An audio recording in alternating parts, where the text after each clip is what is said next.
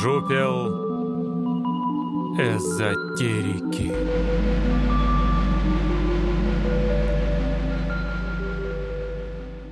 Приветствуем! Вы слушаете седьмой выпуск Жупела эзотерики, в котором нашим собеседником стал маг, психонавт и литератор Семен Петриков. По поводу вышеперечисленных идентичностей сам Семен говорит следующее.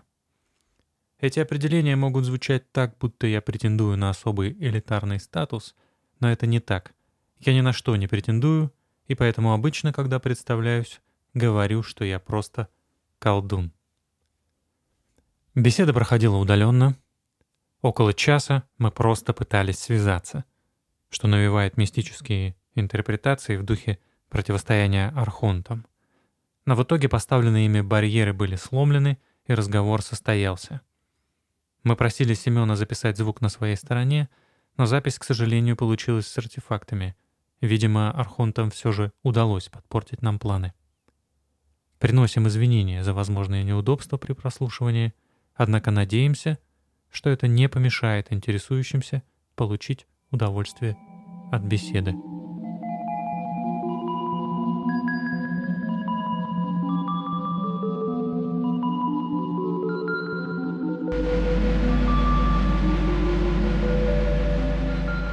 Итак, я видел, как ты писал, что ты идентифицируешь себя как текстовую форму жизни и осмысляешь самого себя через текст. И у Кати стартовый вопрос о том, как люди себя определяют. Хотелось бы вот еще раз послушать это, что ты ответишь. На данный момент это уже может быть не совсем так, хотя на тот момент это было верно. Когда я писал это, я действительно идентифицировал себя как текст, однако сейчас происходит как бы некий кризис идентичности и пересмотр неких самых основ. Поэтому э, сейчас, и на самом деле, даже сложно сказать, как именно я себя идентифицирую, и даже сложно сказать, нужна ли мне вообще идентичность. Вот Костя мне как-то рассказывал историю про детского психолога, который говорил, что отличает ребенка от взрослого, что ребенок это непаханное поле возможностей. И ребенок бегает во все стороны и такой, я вот это хочу, это хочу. А взрослый как раз отличается тем, что он говорит, я вот это, я вот это, я вот это, я вот это. Муж, отец, э, работаю на заводе, э, пью, пью пиво. Ну, то есть, короче, набор идентификации делает из нас э, взрослого человека. Это как бы не очень постоянная штука, то есть ты можешь там быть мужем и перестать быть мужем, ты можешь работать на заводе, перестать быть на заводе. Но наличие идентификации это как раз э, состояние взрослого человека. И только ребенок себя никак сам не идентифицирует. За него либо идентифицируют взрослые, либо он просто бегает в этом бесконечном поле возможностей. Это ведь твоя, ты мне, между прочим, рассказывал. Не факт, меня тогда, не да, меня очень впечатлило тогда. И вот, соответственно, вопрос: не кажется ли тебе, что когда ты говоришь, что ты не знаешь, как себя идентифицировать, что ты сейчас опять находишься в стадии некого ребенка, который заново должен себя создавать. Ну или никогда не вырастал. Да, или никогда не вырастал, окей. Вот вы знаете, я, наверное, думаю, что я нахожусь э, в стадии ребенка, который никогда не вырастал. Есть вот такие существа, аксолотли. Uh-huh, вот uh-huh. мой ник на ЦКП и на многих других форумах э, когда-то был аксолотль. Это личинки тигровые амбистомы, которые никогда не взрослеют. Uh-huh. Для них характерна неотения. Я очень люблю слово «неотмения». Замечательный термин. Вот. Это явление, свойственное некоторым формам жизни, когда личностные формы не взрослеют, начинают размножаться сами. И вот аксолотли — чудесные существа. А чем, кроме того, что они не вырастают, э, они тебе нравятся? У них свойства, может быть, какие-то есть, которые прям как суперсвойства? Да, у них есть суперсвойства, но вообще, когда я этот никнейм себе избрал, вот получилось так, что скорее никнейм избрал меня, потому что я вот пришел на ЦКП, сначала я читал просто форум долгое время. А ЦКП что это такое? Центральный комитет психонавтов. Да, угу. это знаменитый форум. Это один из, наверное, самых старых форумов о психонавтике в Рунете. Он до сих пор существует, угу. и я до сих пор там админ. Конечно, сейчас уже эпоха форумов, наверное, прошла, и сейчас там активность есть, но такая небольшая. Вот сейчас в основном активность в чатике. Угу. Так вот, аксолотли, суперсвойства аксолотлей. Вот аксолотли, он может отрастить себе все, что угодно, в том числе даже хотя бы новый мозг. Регенерация у него. Да, суперрегенерация. То есть ксалотлю можно отрезать ногу, или там руку, или даже глаз, или кусок мозга, и он себе все что угодно отрастит. И реально можно мозг отрезать? Такие эксперименты ставили, кусок мозга отрезали, отращивают. Суперспособность. А тот кусок мозга, который отрезали, он аксолотля не выращивает? Вот, э, вот вроде нет, но это было бы прикольно. Это уже больше похоже на регенерацию планарий. Вот если да, планарию да. порезать на 300 кусков, то там каждый отрастит себе целый Но это уже черви. Э, конечно, до червей нам э, очень далеко по уровню регенерации.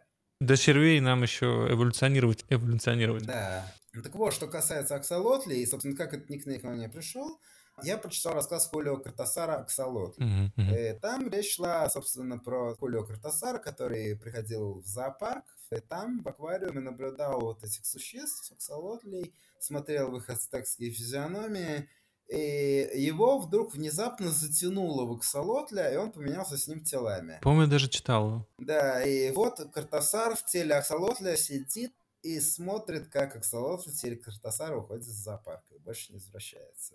Такой, вот, такой вот мрачный такой момент. Мне это очень понравилось. Вот, и уже только потом я узнал, что Шалотль — это ацтекский бог смерти, близнец Кецалькоатля. То есть mm-hmm. есть вот утренняя звезда Венера, есть вечерняя звезда. Тоже Венера, как бы она в разных своих ипостасях представляет собой близнецов. Кецаля и Шалотля. Ну и вот Кецалькоатль — это такой, наверное, довольно близкий аналог Христа для мезоамериканской культуры ну и вообще великого солярного существа. Угу. Шалотл это как бы его некий такой темный близнец, который покровительствует уродством, близнецовости, мутациям и всяким подобным штукам. Я этого не знал, но потом это идеально пришлось. Смотри, но в твоем рассказе есть история о том, что аксолотль меняется телом с человеком. То есть он чувствует недополноценность по отношению к человеческому телу.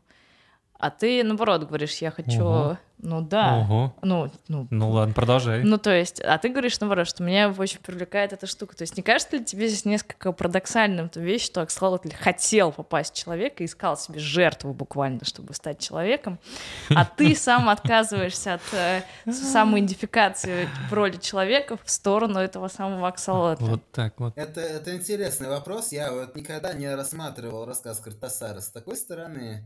Действительно, как бы Аксолотль сидит в аквариуме, и у него не так много возможностей, и вот он может вселиться в писателя и делать все, что угодно. А, То есть, а потом из писателя куда-то в другое место. Возможно. Понимаешь, понимаешь в чем сущность аксолотля? Смотри, заметь, он прыгнул в писателя, ты себя идентифицировал, опять же, не как писатель, ты говоришь, я как текст. То есть ты опять э, снимаешь себя субъектность, Кать, ты хочешь копать прям туда, да? Извините, я приехала с философской школы, у меня профдеформация. Ну, да, у Кати прям профдеформация. Ну, это интересный, на самом деле, вопрос. Но действительно, у меня как бы есть тенденция к снятию с себя субъектности. Э, я не понимаю, зачем мне имя, зачем мне личность, зачем мне быть конкретно кем-то, если я могу быть вообще всем. У меня был один из вопросов, э, как раз, который я с тобой пыталась э, проговорить, что, ну, ты его тоже обсуждал несколько раз, но тем не менее, что про материалистичность э, мага, эзотерика, мистика, что как будто бы кажется, что любой человек, занимающийся какими-то, назовем это, эзотерическими практиками, не только, зонтично назовем их эзотерическими практиками, у него должна быть какая-то материальность. Не в смысле, что он там богатым должен быть или там счастливым, но что-то какая-то должна быть штука, которая роднит его с другими эзотериками.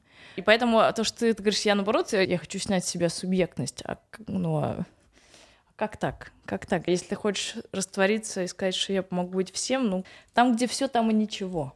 Вот. Действительно что-то, что роднит вот меня, и вот все то, что может сказать о себе я, и других эзотериков там, или тех, кто, или других практикующих, оно есть. Наверное, это можно как-то уловить и выразить словесно. Наверное, это как раз э, стремление куда-то за предел своей идентичности, возможно. Mm-hmm. Я думаю, что эзотерика, она начинается там, где мы начинаем стремиться куда-то за горизонт. Я хотел про вот эту черту чуть-чуть по-другому ее, может, сформулировать. В эзотерике я вижу то, что это все исходит из базового mindset а о том, что ты в клетке. Неважно, насколько эта клетка велика. Это может быть клетка целый мир, или это может быть клетка твое эго, твоя личность, или твоя психика, или еще какая-либо клетка, понимаешь? Это попытка выбраться из клетки какими-то окольными путями. Ну да, безусловно, я думаю, что это вот во многом резонирует с гностическим мировоззрением. Если византично говорить о гностиках, вот в самом широком смысле, то для гностиков вообще характерно считать реальность клеткой, свое тело клеткой и стремиться вырваться из этого. Так, мне кажется, нужно поменять тему. Давай, давай. Семен, ты помнишь, э, как мы вышли на тему написания текста? Вы спросили меня о том, как я провел день, и я рассказывал, правда, о том, как я провел угу. день, и рассказывал про то, что как я всю ночь сидел, писал текст. Да. да. Давай еще раз я задам этот вопрос, потому что там все соживало. У тебя пишется текст один за раз или параллельно несколько? Вот когда как бывает. То есть раньше у меня было так, что писался один текст за раз, и надо было писать его от начала и до конца за один раз. Потому что поток включался, и нужно было его провести, uh-huh. и он потом уже не включался. Но потом я научился подключаться заново к одному потоку. Потом я научился параллельно несколько потоков вести. И сейчас, наверное, можно сказать, что может писаться и несколько текстов сразу. И часто бывает еще так, что не сразу я понимаю, что я пишу текст. То есть я пишу какие-то комментарии, что-то пишу в диалогах, uh-huh. а потом я понимаю, что вот из этих фрагментов складывается готовая статья, например, или какой-нибудь рассказ. Ага.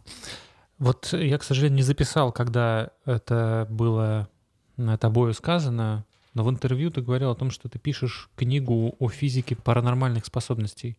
Ты до сих пор ее пишешь? А, ну, этот э, проект, он немножко застрял. Я думаю, что когда-нибудь к этому вернусь. Довольно-таки не скоро, потому что это актуально, это важно, но не срочно.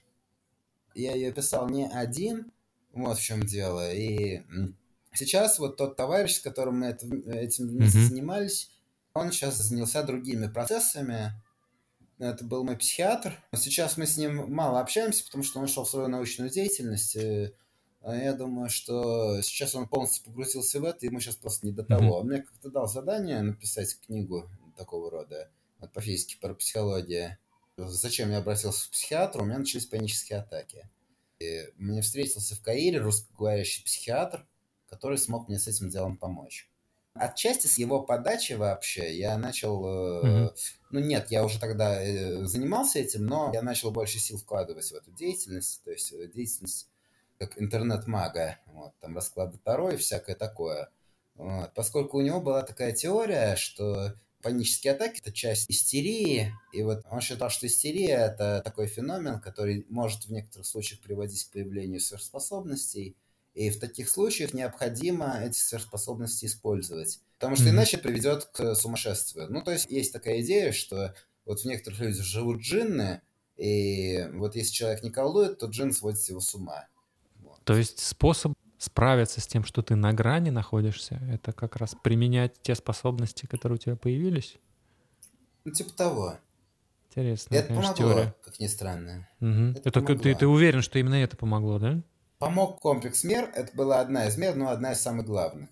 Просто постоянно это использовать, не забывать об этом, потому что у меня была раньше тенденция, иногда я начинал уходить в отрицание того, что магия есть вообще, и начинал говорить, что магия вообще не существует, это все фигня, это все галлюцинация. А потом я вдруг начинал чувствовать себя как не очень и удивлялся, откуда у меня взялись панические атаки в моей, наверное, жизни очень многие проблемы возникают из-за того, что я что-то себе запрещаю.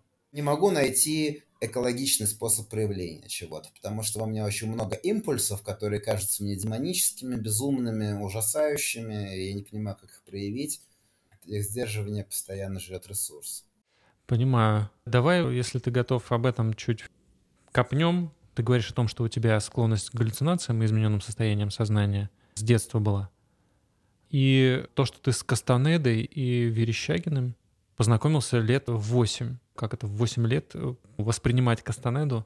Это прям интересно. Я думаю, что с Кастанедой даже раньше, потому что я помню, вот мне было 5 или 6 лет, то есть я еще не читал сам, и мне мама читала Тайшу Абеляр, ученицу Кастанеды. Ну и, наверное, самого Кастанеда тоже, uh-huh. то есть это как сказки на ночь были, uh-huh. вот. Ну, еще там был Гарсия Маркес, вот, и всякий такой э, латиноамериканский мистический реализм. Ну, не только. Да, была разнообразная литература, то есть моя мама любила интересные всякие книги, дома книг было много, и я вот нашел на полке Блаватскую, когда мне было, наверное, 10 или 11 лет. Начал читать и даже что-то понял, но мне показалось нудятиной, честно говоря. А Верещагина я нашел э, у бабушкиной подруги на даче в Сарае. Вот. Э, у нее была подруга тоже такая старушка, которая увлекалась уринотерапией. Она мне все время предлагала вмазать мочи. Он говорила, что ну, типа, здоровье улучшится, что блеск в глазах появится. Она, кстати, до сих пор жива и выглядит довольно молодо. Желтый блеск в глазах. А, еще она мне говорила как-то, ну, пописай в стаканчик. Вот мне нужна моча молодого мальчика, девственного. Прекрасно. Я как-то в сарае у нее нашел пять томов книжек Деир Верещагина. Вот, ну, все это прочитал, и все это стал применять. Дальше, что можно делать? Ну, там можно эфирным телом там пощупать пощупать что-нибудь можно, ну, люди ходят, можно на людях как-то экспериментировать. То есть широкий простор для экспериментов раскрывается на самом деле. Ну и получалось, но прикол еще в том, что я где-то примерно лет в 9-10 я стал при этом материалистом и марксистом. То есть я начал отрицать существование там Бога и всякого так. В 9-10 лет? Ну да, нач... ну просто начитался всякой литературы, то есть то, что там вот было в этом сарае, там были вот эти вот ДИР и журналы «Техника молодежи». Я очень этим сильно впечатлился. А потом, вот в результате этого марксизма, я как бы заблокировал себе некоторые способности, и потом меня стали донимать э, черти по ночам. Вот, и я никак с ним справиться не мог, потому что, ну, я ни во что не верил, пытался молитвы читать, а молитвы не работали, потому что без веры они не работают. И тогда я их начал просто матом крыть. Э, вот. И это, это сработало, и я после этого снова углубился в изучение магии уже осознанно. И уже это было не просто из интереса, а для того, чтобы справиться с чертями, потому что это было серьезной проблемой. Очень серьезная проблема, когда по ночам, вот, э, ну, тебе не дают спать черти, когда они ходят по твоей комнате, дышат, там, все свои лапы, это довольно страшно. Эта проблема с чертями, она в каком возрасте у тебя была? Где-то 11 лет примерно. Угу. У меня есть вопрос. Как сказал один из марксистов на нашем философской школе, может быть, э, твоя вера в марксизм и в материалистичность была не настолько сильна, потому что если бы ты был истинным материалистом, ты бы сказала, никаких чертей не существует. Кажется, у меня отъехала малек кукуха, нужно мне, кажется, таблеточек попить. Первый такой тык. А вторая история, ты говоришь, что я периодически отказываюсь э, в магическом мышлении. Мне просто это очень сильно знакомо. Я тоже себе постоянно отказываю в магическом мышлении, потому что, кажется, а не отъехал ли я кукухой знатно очень давно. И вообще, как бы все живут нормальной жизнью, решают конкретные задачи, а я в каком-то своем этом самом так, вымышлен, вымышленном кон- мире. Концентрируй вопрос, а пожалуйста. А вопрос мой какой? Да, то есть э, нет ли у тебя ощущения, что, возможно, в какой-то момент ты себе настолько расшатал психику, что и черти поэтому стали реальные, и дальше просто все на это накладывается слоем за слоем, и назад уже просто дороги нет. А вообще ты просто себе настолько сильно расшатал психику, ну вот, что теперь вынужден магически с ней как-то там пытаться совладать? Ну, во-первых, про таблеточки. Таблеточки тогда пил. Это была первая мысль, что нужно обратиться к невропатологу. Таблеточки назначили, таблеточки не помогли. После этого я там уже взялся за молитвенник, это тоже не помогло, и уже после этого я там взялся уже за эзотерику. А дальше уже вот про безумие, да, ушатал ли я себе психику? Я уверен, что я ее себе ушатал и продолжаю ушатывать, потому что дальше, вот после чертей, когда я их, вот, так сказать, победил магическими методами. Дальше со мной случилось следующее. Ну, я об этом писал уже в своих текстах, но mm-hmm. скажу еще раз. Ну, в общем, как-то, вот, когда мне было 12, я зашел в книжный магазин, э, мне хотелось что-нибудь э, почитать эдакого, я увидел там на полке книжку, которая называлась «Метафизика половой любви» Артур Шопенгауэр. Я подумал, о, как интересно, что-то про половую любовь. Ну, в 12 лет что интересует. Mm-hmm. Прочитал. Вот. И после этого у меня началась депрессия, я год почти не разговаривал, сидел, просто смотрел в точку, потому что я понимал, что понял, что мы все в глубокой жопе, и настолько в глубокой, что даже самоубийство бесполезно. Вот настолько все плохо. Это такое впечатление на тебя книга произвела? Да, я понимаю, о чем. Ну да. Ого. Короткий вопрос. Скажи, пожалуйста, нет у тебя того ощущения, что твоя психика не просто расшатана, но она настолько восприимчива, то есть это даже не эмпатия, это именно такая гипервосприимчивость, что любое сильное влияние извне откладывает мощнейший отпечаток. И за счет этого как раз э, эм, есть возможность, э, там, не знаю, воспринимать разные аспекты реальности, но в том числе это дает э, обратную сторону, что любой сильный человек, который на тебя придет, на тебя как-то повлияет, вот как раз оставляет... Оставляет в тебе дыру. Дыру, измененное состояние, да. Ну, типа того, это и есть, собственно, истерия, стероидная акцентуация, но термин немного устаревший, но некоторые им до сих пор пользуются. Mm-hmm. Чем закончилась история с Шпенгауэром? Год я провел в депрессии, не понимая, как решить эту проблему, собственно, с тем, что мы просто нанизаны на щупальца мировой воли, что мы сами тут ничего не решаем, что мы марионетки, не обладающие никакой субъектностью, и вообще вот, ну, все в глубокой жопе.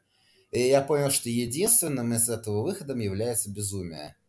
Я тогда играл в компьютерную игру Morrowind. Mm-hmm. Там был такой бог Шагарат, бог безумия, который дарит своим адептам безумие другие боги насылают это как проклятие, а он это дарит как благословение. И я обратился mm-hmm. к Шигарату. Я стал обращаться к Шигарату и просить его, чтобы он не спасал мне безумие. И он ответил. Он ответил, что если ты об этом просишь, то ты уже сумасшедший. Это было прямо вот, ну, чувствовалось, что ответ пришел. И в этот момент что-то перещелкнуло, и можно сказать, что сходя с ума, мы как бы переходим на, на что-то другое, как бы с одних рельс переходим на другие. И э, появляется возможность переключаться, появляется возможность менять тоннель реальности. Ну, а через некоторое время я уже начал употреблять психотропные вещества и забыл об компьютерных играх, уже они уже меня не интересовали. Не настолько глубокое погружение, да? В играх. Не кажется ли тебе, что попытка сбежать из реальности, она как раз сильно коррелирует с сумасшествием. Ну, то есть даже какие нереальности, вот этой рамкой, эго, как Костя говорил, люди, которые склонны к эзотерическому, мистическому мышлению, они чувствуют себя запертыми в клетке. Э, нет ли здесь прямой корреляции как раз с сумасшествием? Она есть. Что сумасшествие кажется единственным способом не впасть в эту систему, Безумие, оно всегда по своей природе хаотично и логично, и поэтому оно не вписывается в любую систему, какую бы ты ни нарисовал сверху. Ну, поэтому ты, ну, в неком смысле бежал в сторону безумия. Корреляция тут определенно есть, только я думаю, что все-таки необходимо делать разницу между безумием в клиническом смысле и безумием э, в философском смысле, то есть сакральным безумием. Ну, тут э, вот об этом, наверное, наверное, тут можно Фуко вспомнить, э, который вот писал uh-huh. про шизофрению, как э, про бунт против дисциплинарного общества. Uh-huh. Кажется, его книга называлась «История безумия». А, ну, э, собственно, вообще сам концепт безумия, сам концепт сумасшествия, его же ну, не, не так давно изобрели. Ну, да, он, он менялся, наполнение его менялось, конечно, исторически. Есть согласованная реальность, в которой вот живет большинство людей, и есть несогласованные реальности – так вот, я думаю, что разница между клинически сумасшедшим и магом в том, что, ну, оба как бы сумасшедшие, но при этом э, маг все-таки имеет доступ к согласованной реальности, и он может произвольно, по своей воле переключаться между реальностями. Это, я думаю, да. очень важно. Тут я согласен. То есть, э, как бы это безумие, это безумие, я вот тут снова процитирую, наверное, своего психиатра, это безумие, которое превосходит шизофрению и паранойю, и оно ничем не лечится. У тебя, насколько я помню, это безумие было выходом, ты называл его тогда перманентной ересью, в одном из текстов, насколько я помню, он назывался «Мицелий революции» в эпоху психиатрических войн. Там ты вроде говоришь, что безумие может быть выходом а, из, а, если подытоживать то, куда сейчас человечество идет, то выходом вот из этого состояния, куда сейчас идет человечество. Угу ну, человечество сейчас, оно определенно куда-то идет, но я думаю, что оно как раз идет, скорее всего, именно к этому выходу. То есть не, не в тупик, главное. Оптимистически смотрю на это. Но сейчас человечество переживает, да, большой кризис, но если оно все-таки себя не уничтожит полностью, то дальше уже интересно что-то пойдет. А нет ли единого какого-то внешнего врага? Матрица ну, очень понятный был, например, что это машина. Причем они фильм 99 -го года, мы находимся в 2023, когда этот вопрос поднимается более чем понятно, что искусственный интеллект тебя захватит. Мне вот очень понравилась, на самом деле, четвертая матрица. Я посмотрел ее, и вот многим она не, не зашла, а мне прям зашло. Там, то, как они иронизируют над тем, что матрица становится сериалом, она не может быть другой. Угу. Мне понравился момент, то, что люди объединились с машинами в Зионе. И как бы понятно, что Зион это та же матрица, это расширение матрицы, но там побольше возможностей. А что касается, есть ли внешний враг, ну, человеческому сознанию вообще свойственно образовывать дуальности. Да. Человеческому сознанию свойственно искать там врагов, свойственно искать какого-то внешнего врага, но э, не будет ли это упрощением, не будет ли это э, схемой, с которой мы ничего не сможем делать. У меня давно есть уже ощущение, что есть некие структуры коллективного бессознательного, некие сущности, которые стоят за всем, регулируют мировые процессы, Мгм, и что мгм. они не совсем, скажем так, не совсем играют на стороне людей. Жидомасонский заговор, рептилоиды. Нет, га- гораздо хуже.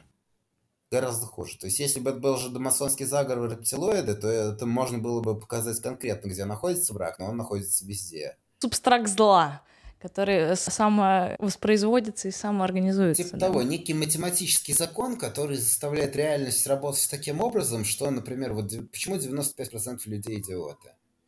А, Почему именно так? Мы живем с этой данностью, но редко задаемся себе таким вопросом. Я вот написал как-то рецензию на книгу Данилевского. Она- Рецензия моя называется «Дьявольские корреляции», а книга называется «Квантоподобные структуры коллективного бессознательного». Так, так. Вот. Автор после написания книги сошел с ума. Отлично. Э, Все как мы любим, да. Так. Да, собственно, это уже интересно. Книгу мне дал один мой друг, который отлежал в психушке. И Вот э, вместе, э, они лежали в одной палате вместе с автором. Вот. Там история с автором случилась жуткая такая, что говорят, что он убил свою любовницу и ее мать, но сам он это отрицает и говорит, что он этого не делал. Как было на самом деле, я не знаю. Тем не менее, книгу его я прочитал. Так. И э, она мне во многом очень срезонировала, и ока- оказалось, что он усматривает во всех исторических процессах, во всех этих скрытых закономерностях э, действия неких непонятных структур. И местами он там проговаривается, становится видно, что он гностик, и Мгм. что он видит эти структуры примерно так же, как гностики видели архонтов. Мгм. И очень похож становится, наверное, на ту картину, которую рисует не агностик а Стив Айлер в книге «Шаманский космос», где гностики посредством э, каких-то технических э, средств сначала находят ядро Демиурга, а затем пытаются его уничтожить.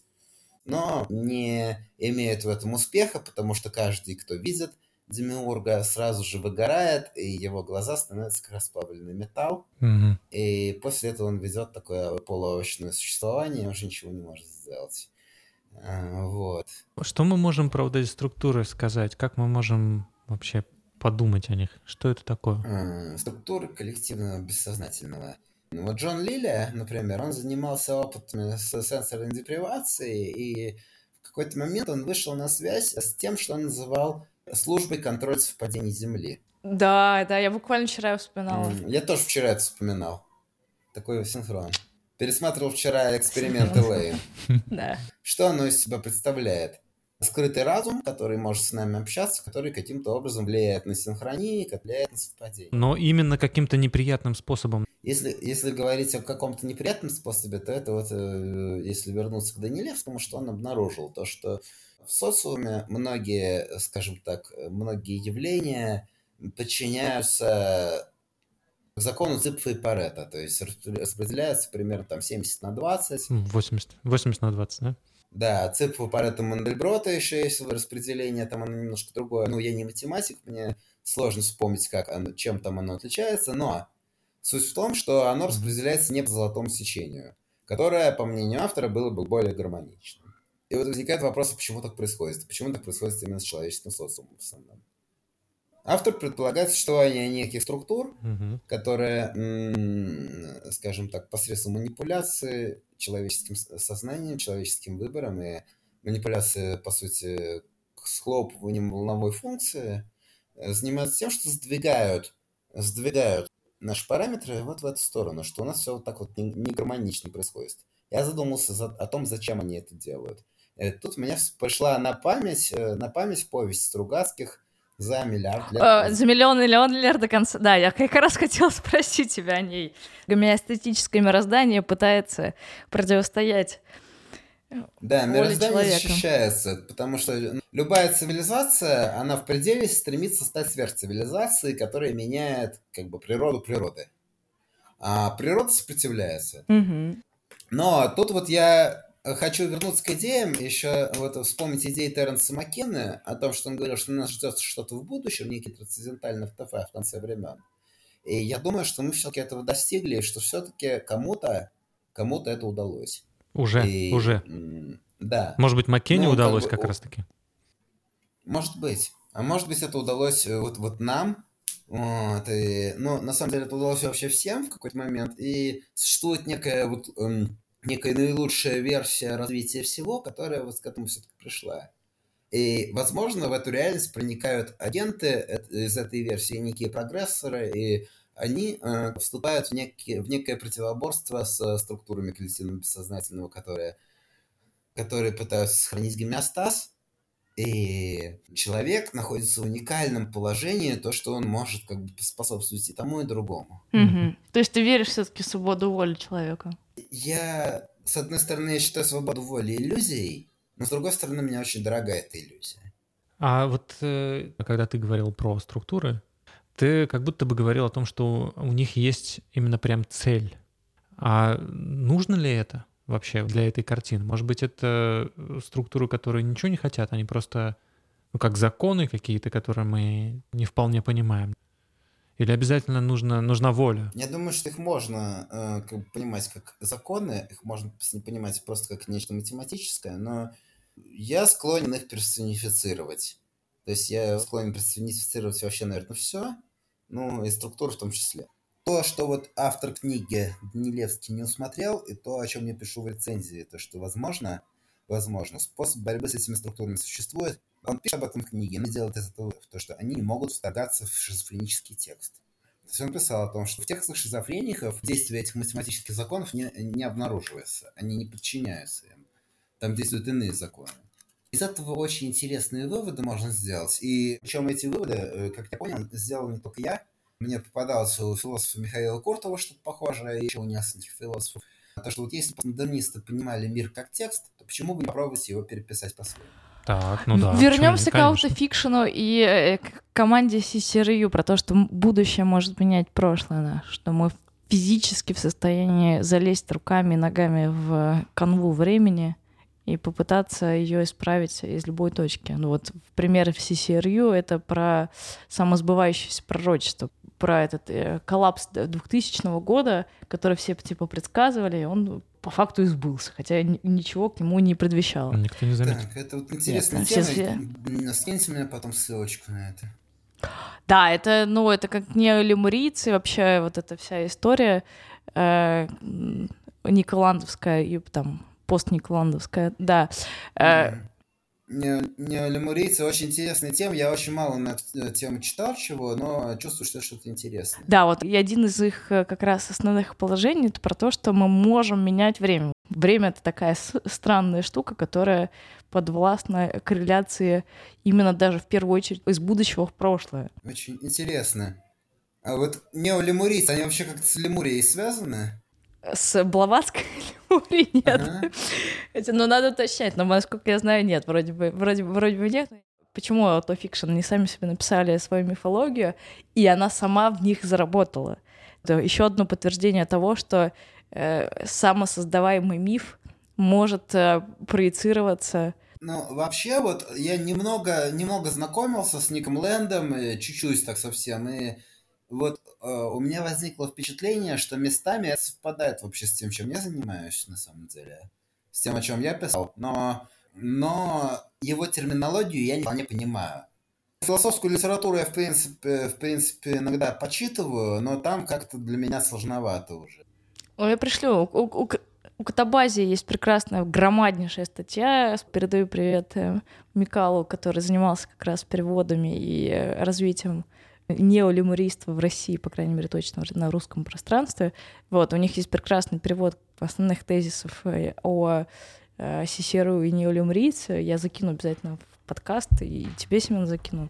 Это прекрасная точка, где можно состыковать, потому что то, что, о чем ты говоришь, прям созвучно во многом с, по крайней мере, с моим мироощущением, с их мироощущением. Ну, это вообще интересно, потому, очень интересно, потому что неолемурийство для меня это такая ну, область, которую я давно хочу изучить, но так и не изучал. Но уже становится похоже, что я каким-то своим путем пришел к чему-то похожему. Подобное было с магией хаоса. То есть вообще само, э, сам термин магия хаоса мы придумали с одним моим другом, а потом выяснилось, что оказывается это уже есть. У Данилевского вот в той книге был такой интересный момент. Я не, не уверен, что я точно это воспроизведу, но суть в том, что вот мы пытаемся познавать Вселенную разными способами. Может быть, как мерить ее на каких-то приборах, изучать ее с помощью своего синтаксиса. И это влияет на Вселенную, и в, в конечном итоге наш э, способ познания определяет, какими будут законы Вселенной. То есть Вселенная, реагируя на то, как мы ее познаем, как-то редактирует свои законы. А, она на всех редактирует или только на познающего? А, вот, Возможно. Согласовывание, согласовывание как с, с разным количеством умов. Вот это вот, вот интересный вопрос. Я не помню, как там это, как там это все было, но вот, э, вот что-то, что-то было такое, и а... Это же ключевой вопрос о силе да, магии. Давайте, давайте просто по, подумаем, Семен, как бы ты думал, как это осуществляется? Ну, просто по, по, по, по фантазии. Ну, я мог бы это представить вот из позиции солипсизма, то, что вот весь мир создан воображением, но почему, зачем считать, что только моим воображением? Вообще, зачем э, воображению субъектность? Возможно, субъектность где-то там возникает иногда, но как бы э, возможно, существует некий, некий такой субстрат воображения, который постоянно производит разные миры разные, с разными константами, с разными законами. Вот, и они каким-то образом между собой сообщаются. Вот, и то, на что мы обращаем внимание, то, что попадает в наше поле зрения, то и становится реальностью. Ну, то, что мы наделяем ценностью. То есть, если говорить про вот мы, мы являемся наблюдателями того, что происходит в нашем уме, вот сейчас чисто по-буддийски, да, то реакция на то, что в нем появляется какая-то совершенно конкретное одобрение или, наоборот, неглект какой-то, да, э, как раз и производит э, реальность. То есть то, что я одобряю, становится более реальным. И Или наоборот. наоборот, то, что я активно не одобряю, потому что, ну, ну если посмотреть на то, как э, живут угу. многие люди, да. э, у меня такое ощущение, что там как бы, ну, идет на активном неодобрении строительства реальности, то есть, ну, что строить себе такую реальность, чтобы было вот, ну, что не одобрять. Да, да, да. Ну, в том числе и я так живу отчасти. Вот, то есть вот бывает, я вот так вот э, проснусь, открою с утра глаза и начинаю активно не одобрять окружающую реальность, да. Э, ну, слушайте, а, Семен, ну, ну это же вопрос ключевой для мага. Э, задача мага как будто бы э, положить большой болт на всю эту коллективную реальность и, и натянуть свою собственную сову на, на всеобщий глобус. То есть буквально маг этим и занимается, иначе магия не получается. Чудеса происходят не тогда, когда ты себе сам что-то придумал, и у тебя производит... То есть чудеса — это буквально то, что другие видят. Ты, ты чужую реальность под свое э, поле подтягиваешь. То есть, вот, ну, как будто бы... Опять мы говорим о способности заставить других, в кавычках, галлюцинировать твоей, да. твоей э, иллюзией, твоей галлюцинацией. Но тут вот речь о внушении, о внушении, о сугестии, я думаю. И тут вот мне очень хочется вспомнить про Поршнева, вот очень люблю Поршнева, очень люблю про него вспоминать. Уже я кучу, в кучу статей про него вспоминал, кучу интервью. Вот. Э, хотите про Поршнева? Давай, жги. Пожалуйста. Жги. Да, вот. В общем, один из моих любимых авторов, антрополог Поршнев, который писал об истории начала человечества, о том, что человечество, оно как бы сложилось э, в результате гипнотической войны с хищными палеантропами и что человеку предшествовала хищная обезьяна. То есть между животным и человеком была еще такая стадия, как неживотное.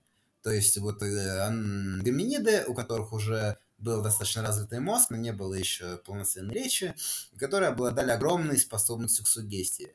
И а, были предками форм людей, которых они гипнотизировали и питались ими. Разверни, пожалуйста, что ты имеешь в виду под сугестией. Каким навыком они обладали? Внушение, гипноз.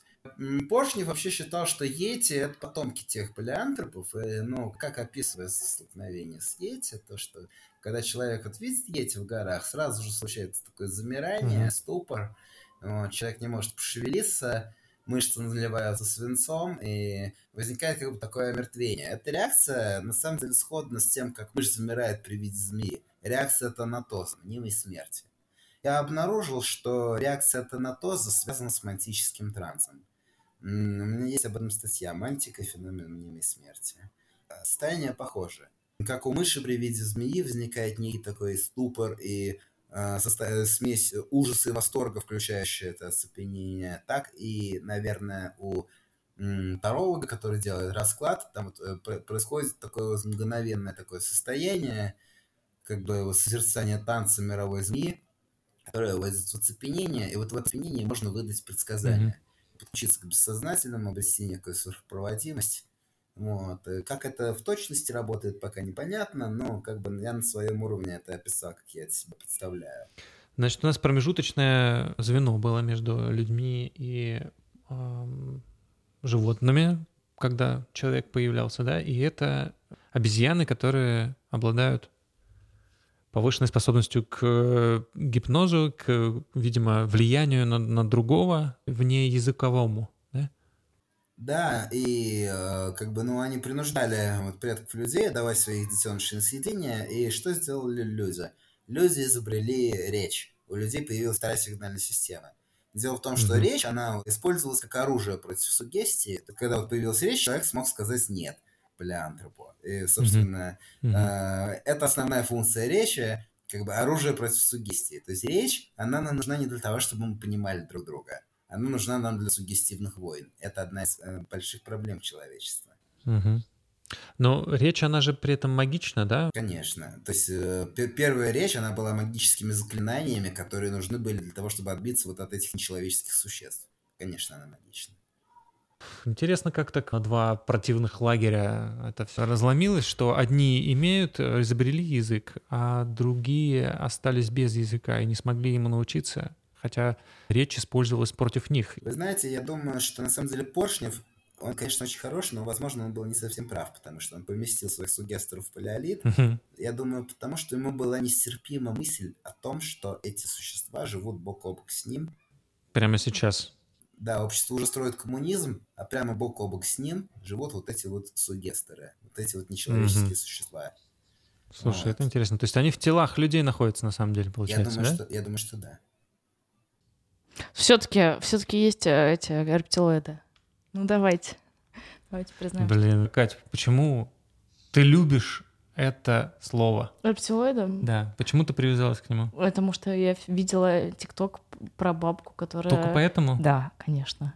Ты что делала бабка? Которая садится в такси, говорит, вы знаете, какого я года? 49-го. Вот есть люди, или там какого там, так. 40 типа 5-го, типа 49-го. Вот есть люди, а есть рептилоиды. Ага.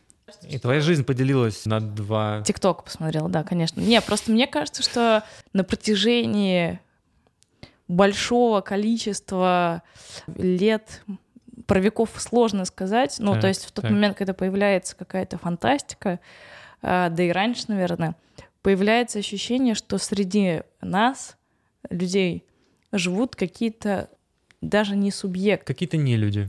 Какие-то не люди, которые не обладают твоей собственной субъектностью, а выполняют какую-то функцию, которая направлена, скорее всего, против э, человека, не даже не конкретного, может быть, человека, а ну, против самоосознанности человечества, чтобы его как-то смирять, потому что у них такая как бы задача есть. Смирять именно? Ну да, потому что ты выпендриваешься, на тебя по башке этой самой кувалдой. Понятно, о чем ты говоришь уже. Называй их вурдалаки, кто там еще какие-нибудь, э, кто-нибудь еще какие-нибудь вот эти темные сущности. Слушайте, да, давайте вот реально, вот если мы догадываемся до идеи, что не все люди люди, то должны ли мы как-то менять дальше наше поведение? Или мы просто как бы так, как было, так и Нет, потому что если ты начнешь активно воздействовать, за тобой придут следующим. Семен, что ты нам скажешь? А мы сможем, догадавшись до этой идеи, не поменять свое поведение? Вот чему Думаешь, не сможем? Или мы в этом смысле оказываемся тогда на пути? Либо ты становишься вот этим Но товарищем, фильме, либо тем. Твой один из своих любимых фильмов э, «They Live», как, как он по-русски? На... Господи, сейчас. Такое неочевидное название, перевод, поэтому я забываю. Но они живут. «Чужие среди нас». Да, да, да. да. Там же как раз суть буквально об этом, что человек вдруг в какой-то момент такой, ядрен батон.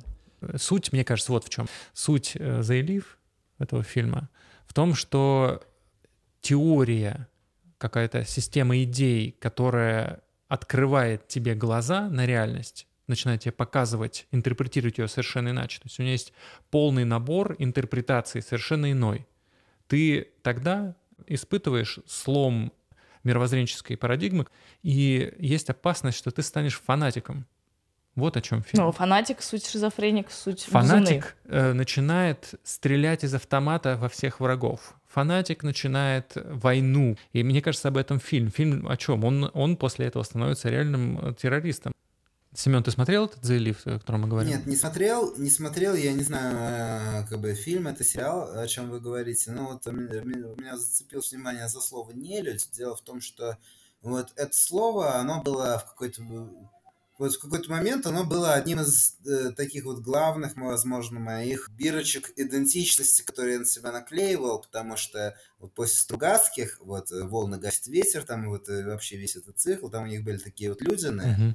Людин — это анаграмма «нелюдь». Uh-huh. Или «homo ludens», отсылка к трактату uh-huh. «homo ludens», человек играющий. Uh, вот, и речь там, по сути, шла о некой человеческой расе, которая зарождается среди людей и занимается прогрессорством человечества. И как бы они уже вот, они уже не люди. Концепция вертикального прогресса в том, что mm какая-то небольшая часть человечества радикально обгоняет все, все остальное человечество. Да, но это уже в хорошем смысле они не люди. Они да. превзошли людей. Но прикол в том, что я параллельно с Тругацким я еще читал Климова князь мира всего. И там тоже были нелюди, выродки э, и ублюдки, но уже в негативном смысле.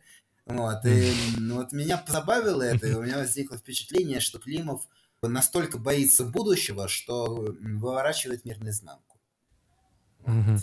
Ну, и у него, в принципе, не остается другого выхода, потому что он осознает, что он как бы часть прошлого, часть э, уходящего вида, и ну, что ему еще остается делать, кроме как испугаться.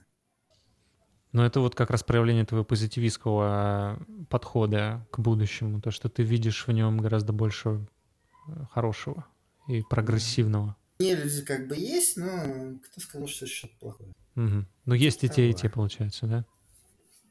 Есть те, которые ведут цивилизацию, скажем так, к некому гомеостазу. Есть те, которые ведут цивилизацию к постепенному сворачиванию и самоуничтожению. Какие из них хорошие, какие из них плохие – ну, это уж каждый, наверное, сам исходя из своего понимания решает, кому присоединиться. Мы начинали с тобой разговор с э, идентификацией. В этом э, контексте не людей. Интересно спросить себя самого, ты вот таким образом не рассматриваешь, не видишь, что если ты не хочешь или отказываешься, или ну, задаешься вопросом, а зачем мне быть человеком, то, может быть, ты уже вот один из этих не людей в плюс, в минус. Да, рассматриваю, безусловно, и много думал об этом, и идентифицировал себя с этим, но это тоже не полное определение, потому что не люди, конечно, не люди, но тем не менее я все-таки человек, вот как ни странно. Парадоксально, да. Я думаю, знаете, что не люди это личинка Бога. Угу. Опа. Возможно, человек, который себя осознал личинкой Бога. Ну, это сильное высказывание. Такое. Вот. Но из личинки, понимаете, еще надо еще развиться, эволюционировать, там надо окуклиться, пройти трансформацию. У меня было такое вот в прошлом году и в этом году я думал, что вот, вот оно уже, но нифига. Я думаю, что там должно быть что- что-то радикальное произойти для того, чтобы все-таки трансмутировать уже в сверхчеловека. Потому что все, что вот было до этого, ну, кажется, что вот оно уже, ну, Возможно, это просто какое-то единение человека и машины как раз будет э, той нелюдью и той около божественной личинкой. Ну, смотрите, мне нравятся трансгуманисты, мне нравится вообще все трансгуманистическое. Серьезно? И, да, конечно. То есть, ну, вообще я замечаю вот в оккультной среде некоторые часто бывают пренебрежение трансгуманизма, но на самом деле ведь и то, и другое это стремление выйти за рамки просто человека. Почему бы не, не объединить? Кроме того, сейчас я вот очень пристально слежу за я бы назвал это техноскопцами. Вот такие движения, как ангеломорфия, или угу. еще есть э, движение, движение, которое стремится создать программатор потребностей сеть биосинхронии. Я об этом писал в нескольких своих статьях. Пристально за ним слежу, мне очень интересно, хотя мне порой кажется их решения слишком радикальными. Ну, вряд ли я могу полностью подписаться под все их программы, но они мне интересны, и мне нравится бы фантазировать об этом и наблюдать за тем, в какую сторону они копают. Потому что мне кажется, что у них есть шанс докопаться до чего-то, то еще не было человечеству известно. Вот. Собственно говоря, я вот думал о том, что было бы очень круто стать бессмертным, перекачать свое сознание, например, на какой-то носитель. Проблема со всякими такими носителями, то, что непрерывность сознания не сохраняется и вряд ли сохранится идентичность вот я как раз хотела про душу спросить. А душу-то как оцифровать-то? Э, смотрите, тут есть вот э, такие вот стороны мысли, то что можно, например, вот менять нейрон за нейроном. Тогда непрерывность сохранится. Но тогда непонятно, что с душой, потому что мы не знаем, что такое душа и как она работает. Я думаю, что душа это, скорее всего, некий электромагнитный, либо даже квантовый какой-то корреляция сознания. И, ну, насчет электромагнитного мне попадалась вообще недавно статья, что якобы средства гиппокампа мыши общались между собой электромагнитными волнами. То есть они пространственно mm-hmm. были отделены друг от друга, но, но между ними происходило электромагнитное взаимодействие. Конечно, это революция в науке, но интересно то, что на следующий день я это загуглил, и нигде ничего не было. И до сих пор нигде ничего нет. Вот, то есть я не знаю, может быть, это была галлюцинация, может быть, мне это приснилось, но я не нашел эту статью. Она была на английском языке, в каком-то рецензируемом журнале, то есть, ну, хорошая качественная галлюцинация, наверное. вот. По поводу третьей сигнальной системы. Ну, ее недавно нашли, кстати. Вы видели статью белорусских ученых? Я забыл их, э, как их звали, но недавно, вот в прошлом году вроде вышла э, третья сигнальная система в контексте Big Data. Э, они обнаружили, что она есть уже, оказывается, у человека в мозгу и она не локальна. То есть, ну, ее вот информация в ней не обладает пространственной локализованностью. И что это такое? Вот. То есть это, это, ну, смотрите, первая сигнальная система это то, что есть у всех животных, это как бы способность обмениваться сигналами с миром там, да, вот, ну, как бы кричать, рычать там, ну, да. того, да. У второй сигнальной системы это речь. Третья сигнальная система это гипотетическая сигнальная система, которая будет у сверхлюдей, или вот уже ее вот нашли, возможно, э, в каком-то, может быть, зачаточном виде, вот, ну, которая предполагает обмен информацией на каком-то сверхречевом уровне. Вот, и надо полагать, что она будет превосходить речь настолько же, насколько речь превосходит вот, словесные крики животных. При этом для третьей сигнальной системы, я так понимаю, не нужна пространственная близость. Да, то есть она не локальна. И это, mm-hmm. это очень интересно, то есть, возможно, мгновенное общение на любых расстояниях, то есть там и скорость света не проблема и вообще. Что нам эти вообще идеи по поводу третьей сигнальной системы дают? Они чем ценны? Чем они ценны? Ну, могу сказать, чем они для меня ценны. Я вот как вот э, человек, воспринимающий все-таки бытие и вот э, реальность как некую клетку, еще э, некое расширение, еще некий выход. Это видится как некое расширение за пределы речи, то есть за пределы выразительных средств, которые нам доступны с помощью речи. Вот. Э, и выход за пределы самого себя. Ну, и это просто интересно. У меня, Семен, вопрос. Скажи, пожалуйста, ты в одном из интервью, мне прям дико это понравилась штука, потому что она созвучна моим каким-то фантазиям. Ты говорил, что хочешь организовать поселение. Да. Что у тебя происходит, происходит в этом, в этом направлении? Что не происходит? У тебя вообще не отказался ли ты от своих? Поселение требует нек- неких ресурсов. Вот. И в этом направлении у меня происходит то, что я вот сейчас вот на стадии поиска э, ресурсов, поиска средств добывать ресурсы и ну, на стадии некой разработки. Я написал несколько статей на эту тему. Вот есть паблик «Гностические знакомства», я его админ, вы его видели, наверное. Вот, О, да. Там несколько моих статей. Вот. Одна из них это стратегии и ценности психоделической революции. Я вот там вот описываю свое видение того, как эти поселения будут работать. Дальше я собираюсь описать это совсем локально, как я вижу вот конкретное поселение. Я думаю, что можно в Египте замутить. Тут есть такой город Дахаб. Он находится на Синайском полуострове. И почему именно этот город? Это город, в котором много достаточно туристов из разных стран, вот, в нем э, много хиппи, mm-hmm. и аудитория, в принципе, под такое будет.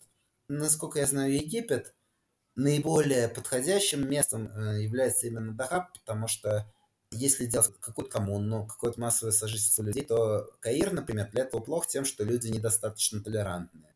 То есть, если вот здесь, например, вот э, в обычном каирском доме будет э, вот квартира, в которой будет, будет жить, например, 10 там иностранцев, да, среди соседей будут ходить всякие всевозможные слухи и просто не дадут спокойно жить. Не смотрелся на это. Я тут жил в одном районе, где в меня дети начали бросать камни просто потому что они решили, что я какой-то шпион или непонятно что.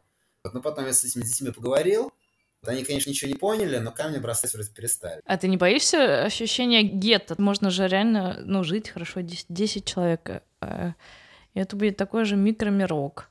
Но гомеостатическое мироздание не даст ему либо вырасти, а если оно вырастет, то гомеостатическое мироздание придет Потому всем что нужна сеть, дает. нужна как бы сеть, и вы смотрите, как бы гомеостатическое мироздание, это называется газонкосилкой. Да. газонкосилка, она э, косит те растения, которые сильно возвышаются над общим фоном газона. Поэтому эти сообщества должны быть мелкими, раздробленными и распределенными. Чтобы их было сложно заметить, сложно идентифицировать. Они должны сообщаться между собой. Сейчас, в принципе, технически это возможно. То есть есть интернет, есть как бы возможность сообщения между, между этими сообществами. И вот я там цитирую статью, кажется, Питера Гриффина с «Слезовиков к Резуме», которая посвящена как раз гуманизации сообществ, то, что не обязательно создавать какую-то вертикальную иерархию. Uh-huh. Вот. Если, если мы сможем без этого обойтись, то у нас все получится. У нас получится как бы такая вот нейросеточка, опутывающая весь мир – она, в принципе, уже постепенно получается, но до строительства кому мы, наверное, еще пока и не дошли, но в какой-то момент дойдем. Вот. И я планирую в ближайшие дни, месяцы, недели там, да, написать текст про то, как мне видится поселение в Дахабе, и о том, как мне видится вообще вот эта система во всем мире. Ну, несколько статей уже на, на эту тему написаны. Они висят в античных знакомствах. То есть процесс идет, но он идет медленно. Думаю, что вот такие вот локальные сообщества, их стоит создать в разных местах, и как бы они будут постепенно обрастать каждой своей спецификой, и возможно будет возникать некая специализация.